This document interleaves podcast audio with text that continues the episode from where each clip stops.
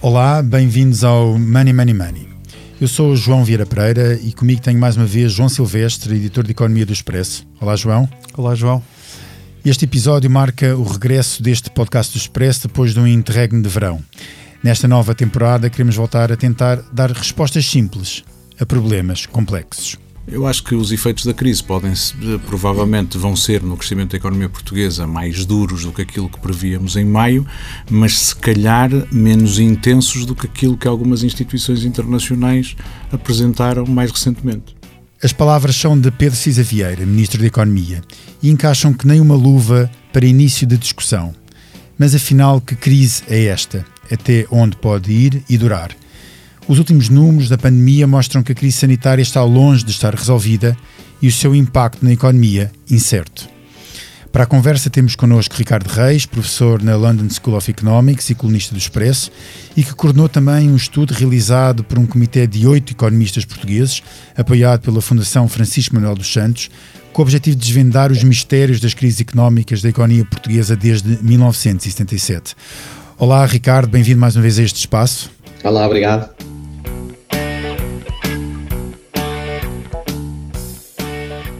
Crise é uma palavra que se tornou central nas nossas vidas.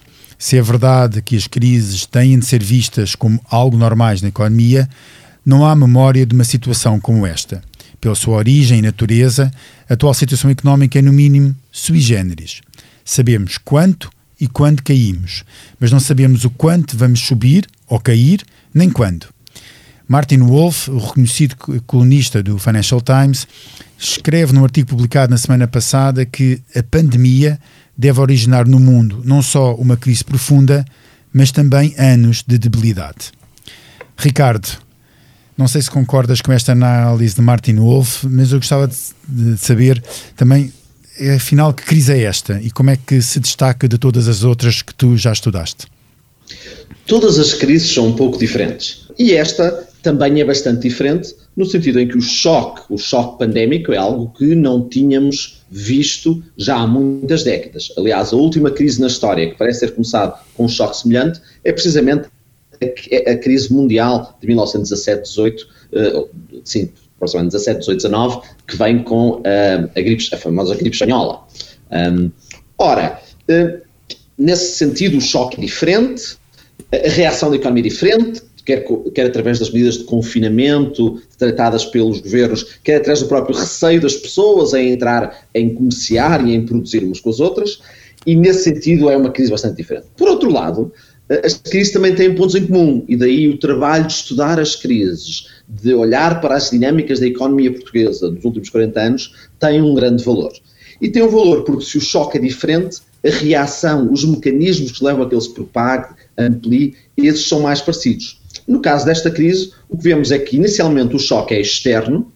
Nós, no primeiro trimestre, isto foi um trabalho que nós fizemos como parte deste comitê, olhamos com muita atenção para os dados mensais ou mesmo semanais do início deste ano e vimos que Portugal já estava a entrar em recessão no primeiro trimestre de 2020. E porquê? Porque, embora uh, o confinamento só chegasse no final de março, embora até os próprios casos de contágio só chegassem em Portugal no início de março, a verdade é que em janeiro e fevereiro já se viu uma desaceleração da economia por via das exportações. Isto porque outros países, nomeadamente Espanha, mas não só, já estavam a desacelerar e, como tal, já víamos uma contração da, da, eh, da procura pelos nossos serviços e, pelos nossos bens e, como tal, da economia. Portanto, aí tens um primeiro ponto em comum. O segundo ponto em comum é o papel que as políticas fiscais, ou melhor, orçamentais, têm depois na amplitude dessas crises um, olhando para os últimos 40 anos, uma das grandes mudanças que com o século XXI uh, é que Portugal passa a ter mais recessões, recessões com uma maior amplitude, e isto vem acompanhado de passar a ter uma política orçamental procíclica, ou seja, de, nas alturas de recessão, ter austeridade em vez de expansão orçamental, o que tem a ver, com certeza, como a maior parte dos ouvintes sabem, com todos os problemas orçamentais que Portugal tem tido desde que assina o Tratado de Maastricht e as dificuldades que tem a manter os seus limites, mas a verdade é que desde então, em todas as recessões, eh, temos tido a política orçamental a contribuir para agudizar deste. Desta vez, a política orçamental, por um lado, não o fez, nós tivemos uma expansão orçamental para dar conta da recessão, mas na comparação internacional, a expansão orçamental que tivemos foi mais suave mais modesta do que a que tiveram, por exemplo, a Alemanha, para ter o melhor exemplo, mas mesmo, sei lá, a Dinamarca, outros países, novamente porque, fruto de pecados antigos, se quiserem, eh, temos menos espaço orçamental para o fazer. E, portanto, aí está um segundo ponto em comum. Olha, Ricardo, mas essa, essa menor margem de manobra que nós temos, exatamente devido aos constrangimentos orçamentais uh, portugueses, são, podem ser determinantes? Ou aqui a, a célebre a imagem que nós temos da, uh, da economia portuguesa pequena, aberta ao exterior, vai ser muito influenciada por aquilo que, que é a, retoma ou não da, da, da economia internacional? Os dados ainda são muito preliminares, mas no, se analisarmos no mundo inteiro, não só em Portugal, o que é que explica porque é que algumas economias tiveram uma maior quebra do que outras, uh, e o FMI fez um pouco deste trabalho nos últimos meses, achamos alguns fatores uh, aos quais podemos depois aplicar Portugal. O primeiro fator é até que ponto é que a, a pandemia e as condições de saúde se agravaram de uma forma muito acelerada. Nesse sentido, Portugal não se destaca, não tivemos o nível de infecções, quer a nível europeu, quer mesmo no Mundial, não foi especialmente elevado, ou estamos pelo menos na média, digamos, aproximadamente aí. Portanto, não, não é por aí. Em segundo lugar, no entanto, é até que ponto é que a economia depende dos setores mais afetados pela crise. E de longe o setor mais afetado foi a aviação, seguido do turismo. E em ambos, temos de lembrar que a TAP é a maior exportadora nacional, e o turismo tem uma fatia muito importante na nossa economia. Portanto, por esse lado, Portugal teve uma crise maior do que tiveram outros países que não dependem tanto do turismo e não dependem tanto das exportações da sua empresa um, de bandeira, se quiserem, exportadora. Em terceiro lugar, um terceiro fator foi precisamente até que ponto é que pode haver um pacote orçamental ao seu Estado que, pedindo emprestado do futuro, consegue suavizar, alisar no tempo os impactos desta crise. Aqui Portugal destaca-se dentro da Europa, se quiser, mais pela negativa ou mais pela modesta, novamente devido ao fator que eu dizia antes, temos menos espaço fiscal, embora em termos mundiais não está muito longe da média, mas penso que pelo menos as comparações europeias se destaca por ter tido um pacote menor, e aqui não é um pacote menor por opção do governo que fez um erro, mas antes por causa desse menor espaço que eu referia. Uh, obrigado, Ricardo. Vou passar agora a palavra ao João. Uh, João, eu recorro mais uma vez a Martin Wolf, uh, que no, no, seu artigo pede aos governos em geral, os governos de todo o mundo, para continuar, principalmente os europeus, para continuarem a apostar em estímulos orçamentais. e um alerta a dizer assim, por favor, não os cortem cedo demais, tal como, como aconteceu na crise de 2008, e passem a apostar mais nas pequenas e médias empresas. Basicamente, ele diz: abram os cordões à bolsa em matéria de investimento e de, principalmente de investimento público. É esta a solução uh, também que deve ser adotada em Portugal, João? Eu acho que, o, obviamente, o alerta do Martin Wolf não é, não é para Portugal, é genérico, é para o mundo inteiro, mas uh, eu parece-me que o alerta vai, vai no sentido correto. Porque, como tu dizias, há, há 10 anos, ou na crise anterior, isso aconteceu. Ou seja, nós entramos, nós, Europa, entramos em 2009 ao final de 2008, com aquela mensagem que é preciso ser keynesiano, é preciso dar estímulos à economia. Os países começaram a gastar, alguns mais que outros, e o nosso em particular foi bastante gastador, nós sabemos como foi. E, portanto, chega-se mal, pode chegar a uma altura, como aconteceu naquele momento, por causa da Grécia e por causa daqueles primeiros sinais nas contas gregas estavam ligeiramente incorretas, para dizer, para dizer pelo, pelo menos grave possível. E, portanto, chegando ali, houve uma mudança de, de de política e de, e de, orientação política. E depois veio, veio tudo aquilo que nós sabemos, a, a segunda a recaída na, na, crise na Europa, há, aos resgates, Portugal é resgatado, etc. Aquilo que Martin Wolff diz, e que eu, que eu partilho essa preocupação, pelo menos se interpretei bem as palavras dele, é que com as dívidas a disparar, com o risco de haver uma, uma segunda vaga que se, que se traduza num agravar da situação, se não numa recaída, pelo menos numa recuperação mais lenta do que aquilo que se espera, é possível que, à medida que as dívidas vão aumentando e os déficits continuam a ser altos, esta propensão, esta vontade de ter um estímulo orçamental que contraria a crise se esgota. E o que ele está preocupado, parece-me a mim, é que no final deste ano, no início do. No final deste ano, não, perdão, no final de 2021, a meio de 2021, isto se inverte e de repente se começa a tirar rapidamente o, esse isso, estímulo. Isso é absolutamente crucial para Portugal, porque nós, eh, como o terceiro país uh, com maior dívida pública da, da Europa, uh, ou da União Europeia, uh, estamos basicamente nas mãos daquilo que possa ser decidido pelas diria, pelas três mulheres que mandam na política uh, hoje europeia, a começar uh, por Merkel, por uh, Christine Lagarde e pela, e pela Presidente da, da Comissão Europeia. Exatamente, duas alemãs e uma terceira que não sendo alemã vive na Alemanha. Né? Portanto, também isso diz muito sobre, sobre a influência alemã, como, como, como é natural.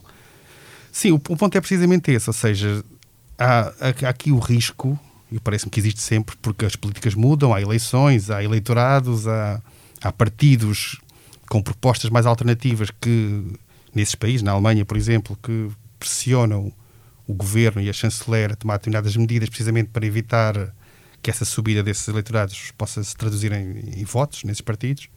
E, portanto, não é garantido que daqui a um ano não tenha, não tenha invertido completamente esta posição política e que possa isso sim levar a um agravamento da situação, uma recaída, como aconteceu há 10 anos. Uhum.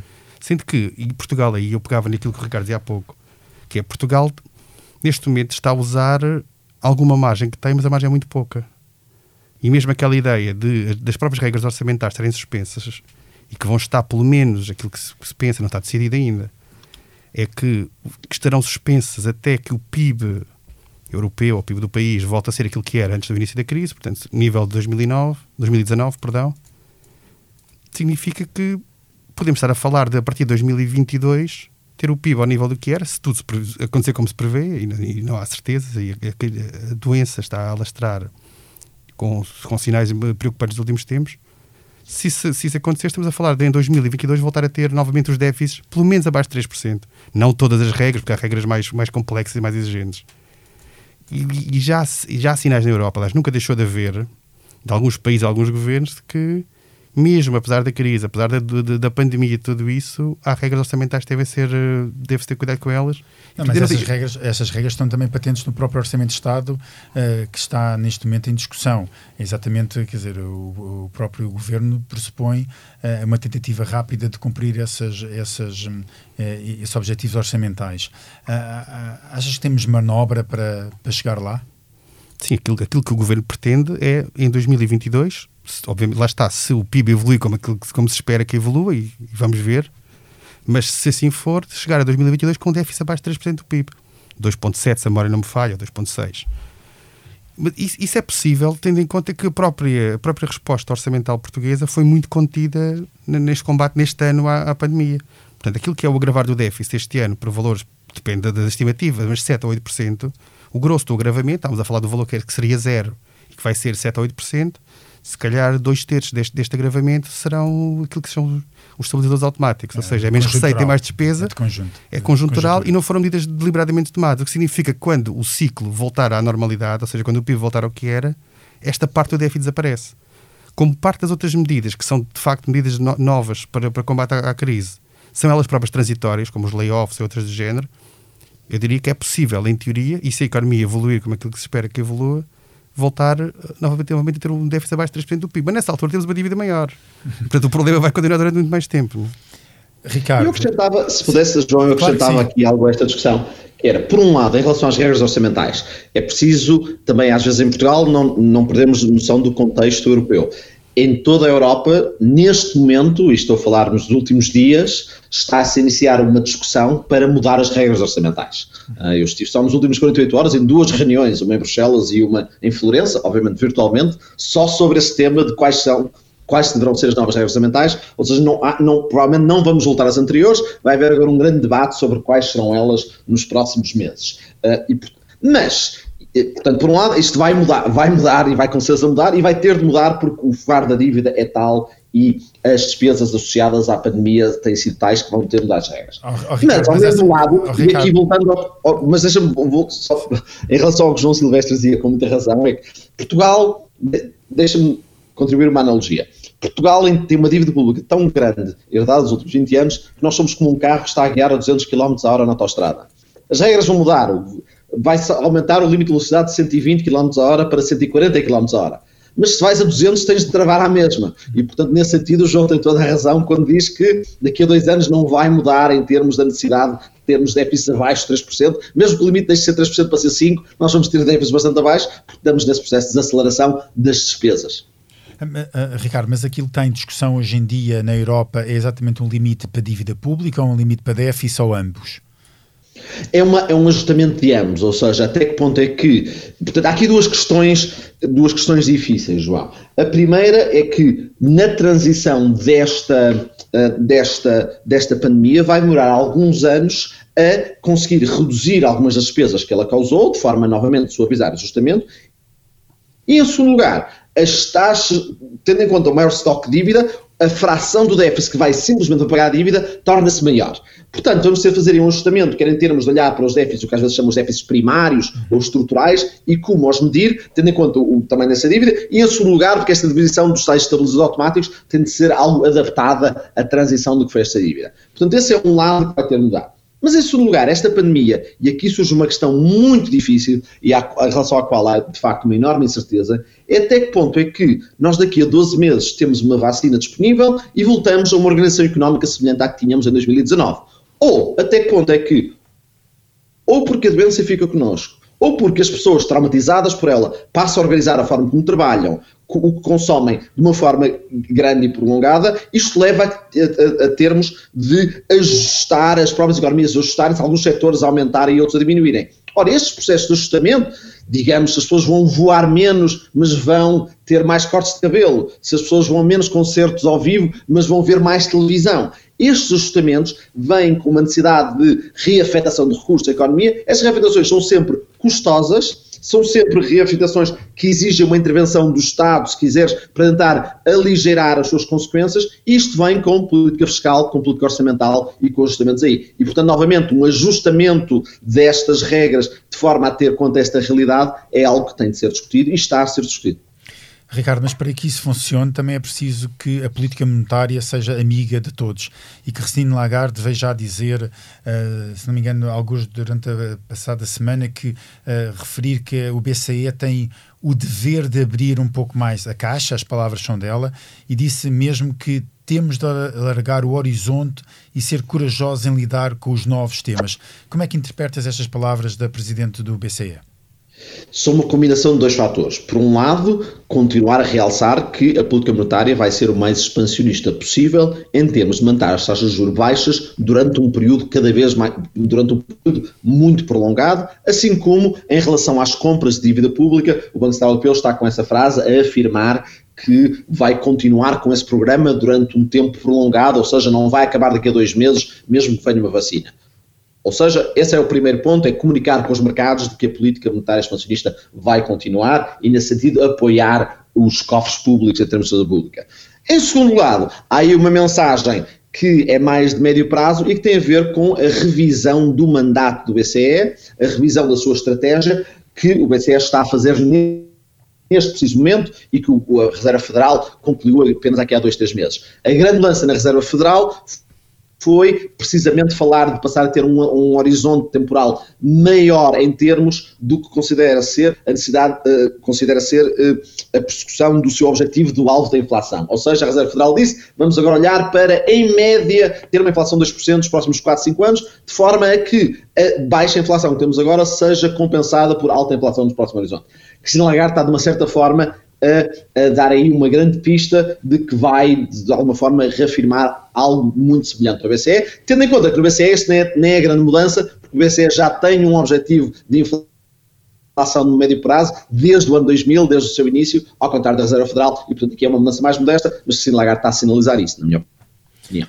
Uh, obrigado. Uh, uh, João, volto, volto a ti para te perguntar que muito da discussão, e aqui já foi falado um bocadinho com esta analogia utilizada por Ricardo Reis, de que uh, uh, vamos a 200 e se tivermos de reduzir não para 120, mas para 140, vamos ter de reduzir à mesma, mas a discussão em torno do Orçamento de Estado e daquilo que se passa no próximo ano anda sempre muito em volta de austeridade ou não austeridade. Faz sentido neste momento nós uh, discutirmos uh, tanto este assunto quando uh, vamos ter de ser obrigatório, ou vamos ter obrigatoriamente de continuar esta senda de, de, de encontrar pelo menos um equilíbrio sustentável da nossa dívida e das nossas finanças públicas? Sim, a discussão da austeridade, a palavra austeridade entrou na crise anterior e ficou, ela já é muito antiga, mas entrou, entrou agora, revoltou em força e ficou na política eu acho que vai durar muito tempo. Eu tenho alguma dificuldade com o conceito da austeridade, porque não é muito preciso e não sei exatamente o que é que quer dizer. Na minha interpretação, se é aquilo que eu penso, é usar medidas de contenção orçamental quando a economia está em recessão. Ou seja, fazer uma medida uma pública pró-cíclica quando o ideal devia fazer é ser o oposto. Nesse sentido, neste momento não está a acontecer. Agora, o que está a acontecer em Portugal é que, precisamente por termos uma dívida gigante e que aumentou com esta, com esta crise, há uma limitação muito grande no que é a utilização da política orçamental para, de forma contracíclica. E, portanto, a austeridade no sentido daquilo que foi a Troika há 10 anos, com cortes de salários, cortes de pensões, aumentos de impostos, não, não parece. Agora, que está a haver uma espécie, não lhe chamaria austeridade, mas uma espécie de quase austeridade encapotada, que é o não fazer mais de contenção, precisamente porque essa, essa pressão da dívida é também uma forma de austeridade. Ou seja, quando nós desenhamos um apoio social que só vai até X euros e não vai mais do que isso, porque não há mais dinheiro, isso é uma forma diferente de austeridade. E nesse sentido, essa austeridade, no sentido de manter as contas controladas e, não, não poder eh, tomar medidas que outros países estão a tomar. E a analogia da, da, velocidade é interessante, porque os alemães, como nós sabemos, têm muito mais flexibilidade em termos de limites não de velocidade tem, nas autostradas, autostradas, ou não têm sequer. Portanto, isso também, até aqui também se verifica. E, portanto, eu, eu prevejo anos, e, e, o sinal que é dado por este governo tem sido dado pelo ministro anterior e por este é de contenção no, no, no orçamento, vamos ter anos de muita contenção orçamental, com tudo o que isso implica. Se não austeridade no sentido clássico de, da Troika, vamos ter muita contenção, seja, aumentos salariais muito limitados no, no Estado, reduções de impostos muito limitadas, apesar da carga fiscal ser a que é, pensões muito limitadas, com, com ter sido privilegiando as mais baixas e as mínimas e não tanto fazendo aumentos generalizados, etc. Portanto, nesse sentido, os portugueses devem estar preparados para vários anos, a menos que encontremos petróleo, que eu não, não me parece. Eu gostava agora de, de, falar só um bocadinho mais do futuro. Uh, Ricardo, uh, quando olhas para o que está a passar atualmente uh, na Europa e no mundo inteiro com o crescimento, principalmente na, nas principais economias da, da crise pandémica, que sinais tens sobre o que está a passar na, na economia? O que é que prevês que possa acontecer no, nos próximos meses? Ora bem, se olharmos antes para os últimos quatro meses ou mesmo seis meses, a evolução da economia a, a, a evolução da economia é muito semelhante àquilo que eu escrevi no artigo no Expresso aqui há uns meses e que depois acabou por ter até bastante repercussão internacional, que é o que eu chamei uma recessão ABC, que é, tivemos uma grande quebra de um A a um B, de, tivemos uma grande quebra, depois tivemos uma recuperação bastante acelerada, mas que ficou bem abaixo do nível anterior, e depois, nos últimos dois, três meses, uma, uma aceleração bastante mais lenta. Portanto, nesse, olhando para a maior parte dos países avançados, vemos esta grande quebra inicial em março e abril, recuperação em junho, julho, muito acelerada, mas que fica bem abaixo do nível anterior, e depois, neste momento, mais uma recessão clássica, sentido de uma recuperação lenta. A grande questão que surge neste momento, hoje, em outubro, novembro, novembro, dezembro, é até que ponto é que a segunda vaga da pandemia leva leva a que esta aceleração muito lenta não só fique mais lenta, mas sobretudo leva a uma nova quebra. A isso eu penso que está sobretudo associado se vamos ter novas medidas de confinamento ou não.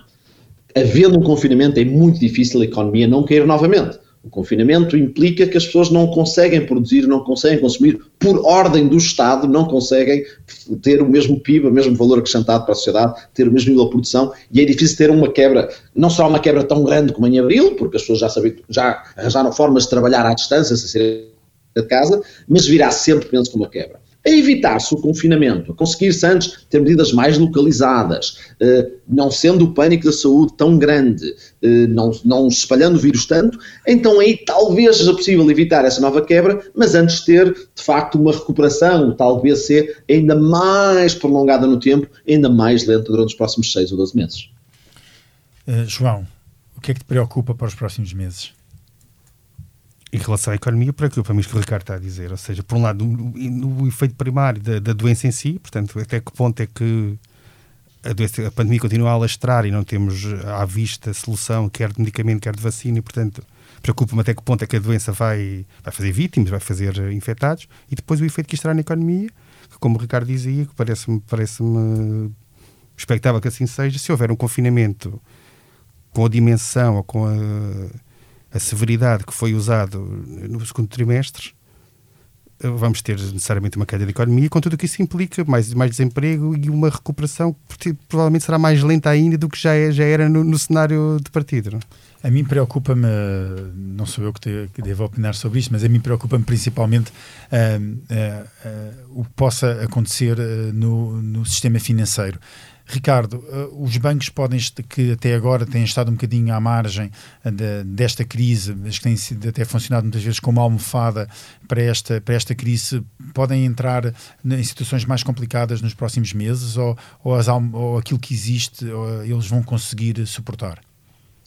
podem com certeza entrar em situações complicadas. Porquê? Porque nós temos tido moratórias de crédito, temos tido, uh, e ao mesmo tempo, as empresas, as famílias, muitas delas têm de facto tido um grande declínio na sua capacidade financeira e, como tal, quando tiverem de voltar a pagar empréstimos ou recuperar os seus empréstimos, uh, vão ter muita dificuldade, algumas delas, a pagar, e como tal vai surgir crédito mal parado. Parece inevitável, numa recessão normal o crédito mal parado sobe, numa recessão profunda vai subir ainda mais, numa recessão profunda que venha com uma mudança estrutural em que alguns negócios que estavam a ser rentáveis nunca voltarão a ser rentáveis, vai subir ainda mais. Portanto, acrescentando isso, parece-me que inevitavelmente um aumento no crédito mal parado e com isso um impacto ativo nos bancos. Agora, a grande questão aí é até que ponto é que os bancos passam algumas dessas perdas, se quiseres, para os Estados ou não.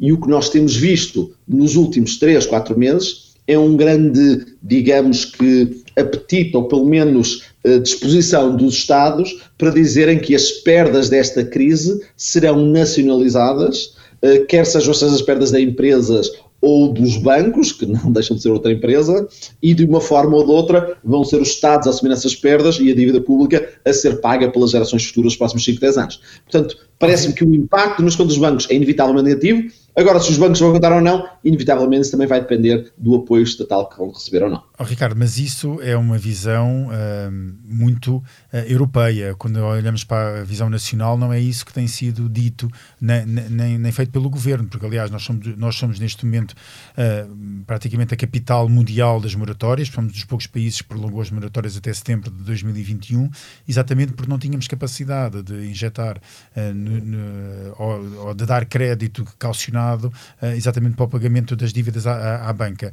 Um, achas que nós vamos ter margem para, para, em termos de Estado em Portugal, suportar essa, é, essa, esse embate na banca? Voltamos aqui, João, à questão que, que abordámos aqui há 15 minutos. Ou seja, tudo depende da capacidade fiscal do Estado. Se é algo que a crise de 2010 e 2012 e a crise financeira, até antes disso, nos ensinou, e há aquele famoso ditado que nas crises os bancos são todos nacionais, por muito internacionais seja a sua atividade. Ou seja, quando chega a altura da crise, está, toda a economia e os bancos e o sistema financeiro, não são exceção, é acaba por se apoiar na capacidade que o Estado, que o país tem de absorver perdas. Nós vimos o que é consequência de ter um Estado que tem pouco Estado de absorver perdas e o ciclo diabólico entre a solvência quer dos bancos, quer dos Estados em 2010 e 2011 em Portugal, talvez voltamos a, a experimentar algo semelhante. Agora, ao mesmo tempo, estamos, por um lado, como dizes, tendo em conta a dívida que temos também de choque, podemos estar pior preparados. Por outro lado, também do lado europeu há muita maior sensibilidade a estas questões, muita maior disposição, eh, quer das autoridades monetárias, financeiras, assim como orçamentais a nível da Europeia, para tentar, eh, digamos, pelo menos europeizar algumas dessas perdas.